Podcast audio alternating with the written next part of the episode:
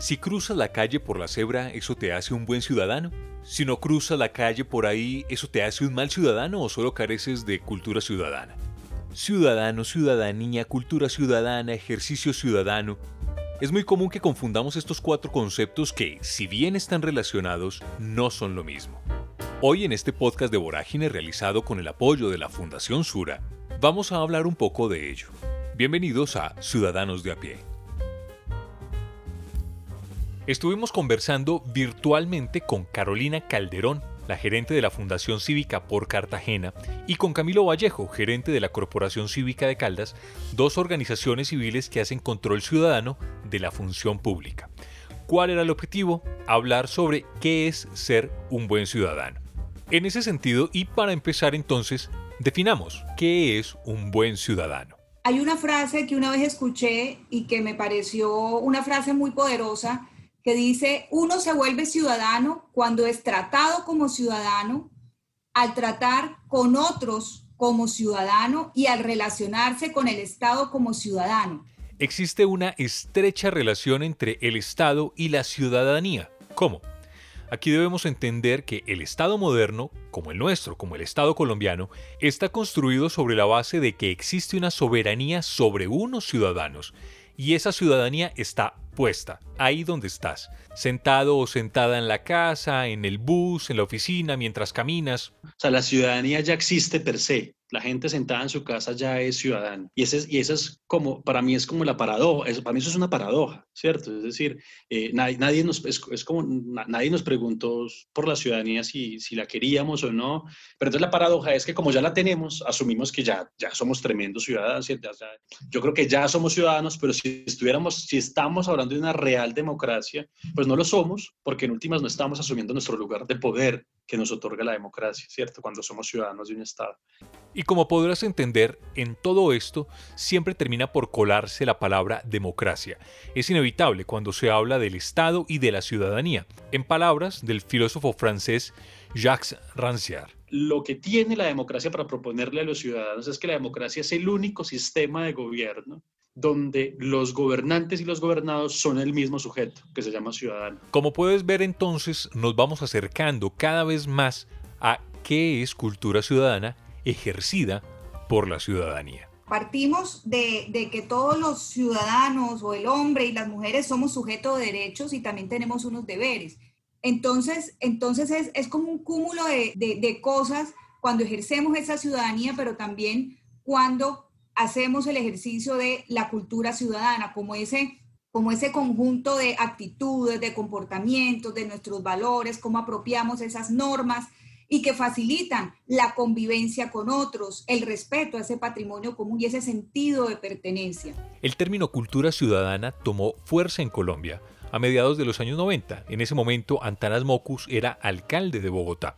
El concepto fue definido como una apuesta por la formación de ciudadanos con disposición y capacidad de autorregularse, así como una disposición y capacidad de regular a otras personas y ser regulado por otras personas de forma pacífica. Pero esto venía de la mano con otros cambios. Camilo Vallejo lo explica mejor. La cultura ciudadana en su momento cuando, cuando los teóricos como Mocus, como Blomberg en Bogotá se la inventaron, era una idea de, era una idea de policía, ¿cierto? De, convivencia. Y era una idea, incluso la cultura ciudadana al éxito no fue tanto los mismos y que la gente... La, la cultura ciudadana de Mocus vino acompañada de una reforma del Código de Policía en Bogotá muy fuerte, ¿cierto? que intentaba sincronizar obviamente lo uno, la pedagogía y la formación, pero también con el control. O sea, la cultura ciudadana también tiene una, idea de control. En esas condiciones es fácil de entender que tener cultura ciudadana es parte de ser ciudadano. Pero la condición de ciudadano no se pierde si no se cruza la calle por la cebra. Eso sí, siempre es lo más recomendable y es lo que vamos a recomendar siempre.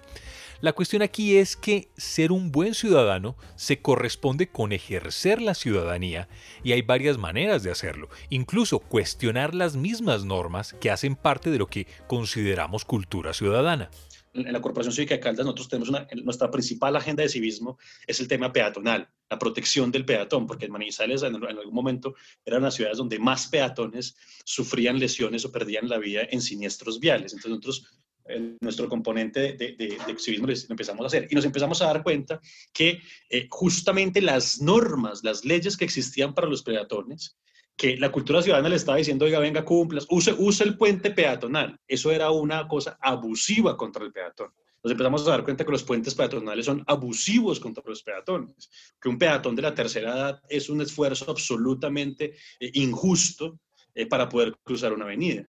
Solo, con la excusa de que los carros no tenían tiempo de parar o que no podían parar, sabiendo eh, poder pasar una persona tercera sobre, sobre el nivel del suelo. Cuando uno hace ejercicio ciudadano, uno empieza a complejizar incluso la ley, ¿cierto? Y empezar a preguntarle al Estado, venga, ¿por qué esta ley se tomó de esta forma? ¿Qué sería un ejercicio ciudadano de acceso a la información como el que vengo diciendo? Venga, venga, explíqueme por qué seguimos haciendo puentes peatonales, ¿cierto? Y uno se empieza a dar cuenta que son normas que estaban construidas eh, pues, sobre, sobre modelos injustos que le dan prioridad a algo que ya creemos que no hay que darle prioridad, ¿cierto? Y si uno se fuera las leyes de género, en las leyes de, de, de, bueno, digamos, de protección LGBTI o protección de mujeres, encontraría muchas leyes así. Por eso es que la cultura ciudadana hay que, hay que tomarla con pinzas porque tiene un sentido de convivencia muy importante, pero el ejercicio ciudadano tiene que empezarnos a llevar mucho más allá. Queda claro que para ejercer la ciudadanía y ser, si se quiere, un buen ciudadano, se requiere de una participación activa y constante, de un reconocimiento de la cultura ciudadana, no como consecuencia, sino como un instrumento de cambio. Yo creo que es Finalmente, la cultura ciudadana es ese punto de partida para el éxito, para el éxito de cualquier política pública y la verdadera transformación social. La cultura ciudadana es entonces un ejercicio de ciudadanía, pero eso sí, no es el único. Yo creo que sí hay grandes ejercicios de ciudadanía en Colombia. Son tan grandes y tan importantes que los asesinan. O sea, el líder social es un ejercicio ciudadano, ¿cierto? Y es tan potente que quien se siente amenazado en Colombia, el violento que se siente amenazado, ahí lo elimina. Lo que yo siento es que no hemos podido reconocer eso como un ejercicio de ciudadanía. O sea, es el Estado moderno mismo que quiere que el ciudadano sea apacible, que cruce la cebra, que, pero que cuando se ponen cuestiones, cosas más profundas, entonces dice, no, esto sí no nos interesa tanto, entonces ahí viene un, tema, bueno, de estigmatización del Estado o, de eliminación por parte de los violentos. Carolina Calderón, desde Funsicar, y Camilo Vallejo, desde la Corporación Cívica de Caldas, nuestros invitados, lideran procesos ciudadanos que ejercen control sobre la función pública, visibilizan hechos de corrupción, promueven la participación de las personas en los procesos de ciudad. Lo explica muy bien Carolina Calderón. Nosotros en Funsicar hace aproximadamente unos cinco años hicimos un ejercicio fantástico que se llamó Visión Cartagena. Y le preguntamos a los ciudadanos, a, más de 2.800 ciudadanos en mesas de trabajo que, que constituimos por un periodo de dos años, qué sentía que habían asuntos por resolver en la ciudad.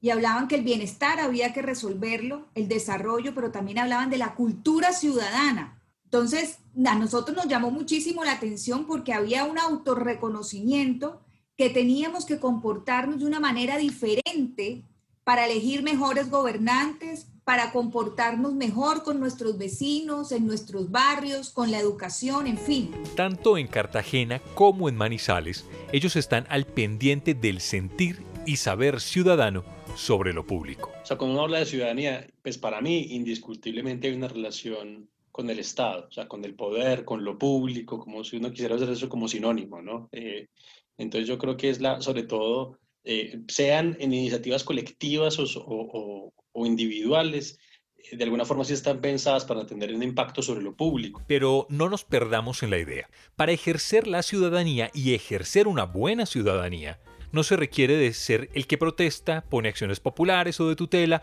o el que lidera grupos de concientización.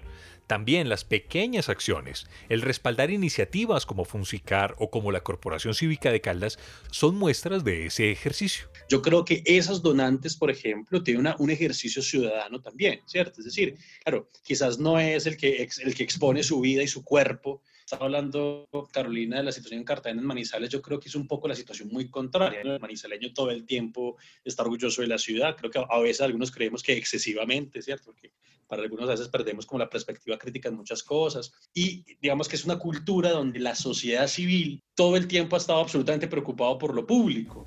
La ciudadanía es un concepto muy diverso Cada ciudadano en su autonomía encuentra la forma de ejercerla, incluso preguntando sobre, sobre la cultura ciudadana en sí, como lo habíamos dicho, y también sobre su entorno, porque el actuar individual tiene consecuencias en el contexto. Y sin lugar a dudas, la cultura ciudadana implica relacionarnos. Diferente actuar como individuos sin embargo, eso no quita la responsabilidad individual y creer que nuestras actuaciones individuales no tienen consecuencias en lo colectivo. ¿Qué implicación tiene no votar? ¿Qué implicación tiene no ir, no participar, no ser solidario? Cada ciudad tiene una forma de ser compuesta y la manera de componerse esa ciudad corresponde a las formas de ser de sus propios habitantes. Todo eso finalmente hace que eh, seamos diferentes en, lugares como tú hablabas ahorita, entre Armenia y Cartagena, entre Cartagena y Barranquilla, entre Cartagena y Leticia, entre Manizales y Bogotá, en Medellín. Es precisamente esa carga emocional y manera de comportarnos la que de alguna manera nos está definiendo en esa manera en que, en que nos relacionamos. En medio de todo esto, no deja de sentirse una confusión cuando se consideran todos estos conceptos juntos. Al inicio de este podcast hablábamos de ciudadano y la ciudadanía, la cultura ciudadana, pero nos falta definir otro término que hemos usado bastante hoy, ejercicio ciudadano. ¿Cómo definirlo? Entonces ahí yo creo que el ejercicio ciudadano lo hemos definido sobre todo, pues yo lo he pensado sobre todo en acto, cuando aparece esta idea de demanda específica eh, alrededor de algo eh, y, mucho más cuando lo hacemos a través de vías eh, que nos han definido esa misma relación con el Estado. Primero, las libertades y los derechos que, que, tenemos por ser ciudadanos de un Estado.